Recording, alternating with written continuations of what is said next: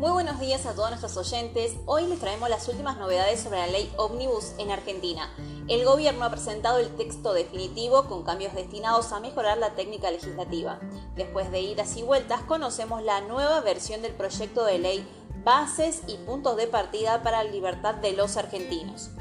Este nuevo texto, resultado de las solicitudes de la oposición, refleja una cuidadosa recopilación de los puntos discutidos. No solo hay cambios cualitativos, sino también cuantitativos, reduciendo los artículos de 664 a 523.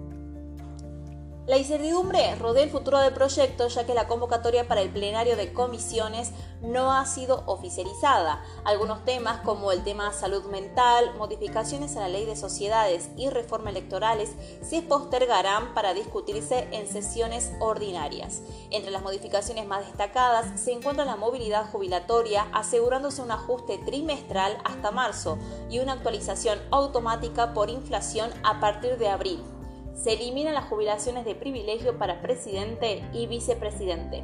En cuanto a las privatizaciones, se excluye a IPF y se limita la privatización parcial de Núcleo Electrónica, Banco Nación y ARSAT, manteniendo el control estatal. Para las economías regionales se fijan retenciones del 0% y se limita la facultad de aumentar derechos de exportación.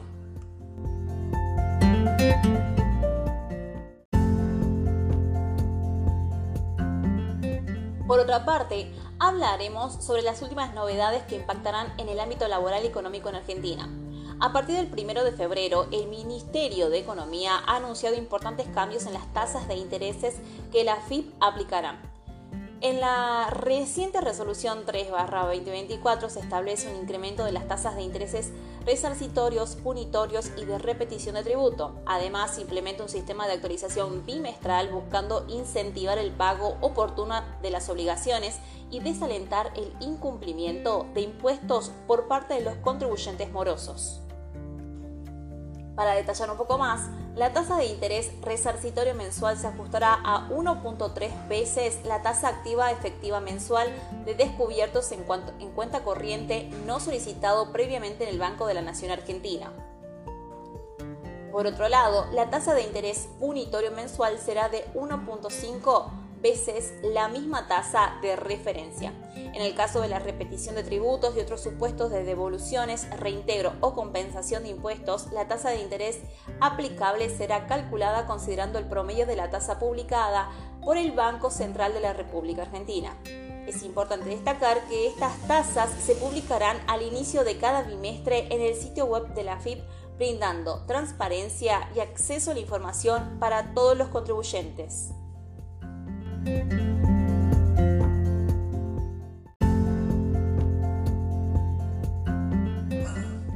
Hablemos de las últimas actualizaciones de las deducciones personales de ganancias para el año 2024.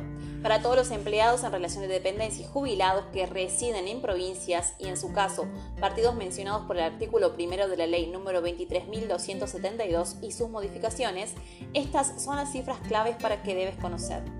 Las deducciones personales han sido ajustadas utilizando el índice RIPTE a octubre de 2023 con un valor de 2.411.000 y los montos que han sido redondeados para mayor claridad. En primer lugar, ganancias no imponibles, artículo 30, inciso A, es de 1.089.368 pesos.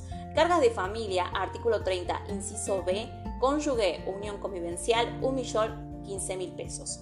Hijo, 512 mil. Hijo incapacitado para el trabajo, 1.024.000. mil.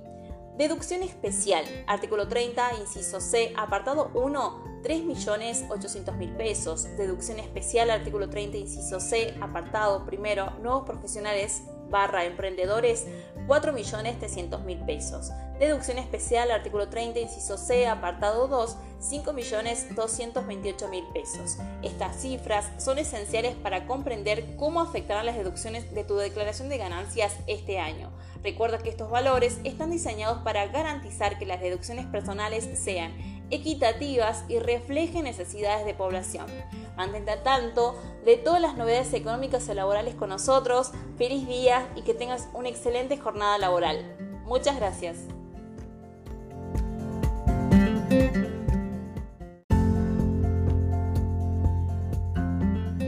Antes de despedirnos, te queremos invitar a nuestro inicio del programa especial y tan solicitado por todos ustedes, motivación y resolución de conflictos en el cual estaremos viendo temas como estrategias para la motivación personal y de equipos, conceptos básicos de motivación, diferencias entre motivación intrínseca y extrínseca, principales habilidades para mejorar la motivación personal y de los equipos, los beneficios de la motivación. También estaremos hablando sobre estrategias para la resolución de conflictos, basados en conflictos básicos, diferencias entre conflictos constructivos y destructivos, y veremos las principales herramientas, competencias y habilidades para resolver conflictos. Este programa cuenta con cuatro encuentros, el cual daremos inicio el día de hoy. Para mayor información, nos puedes contactar por nuestras redes sociales. Ahora sí, que tengan un excelente comienzo de jornada. Muchas gracias.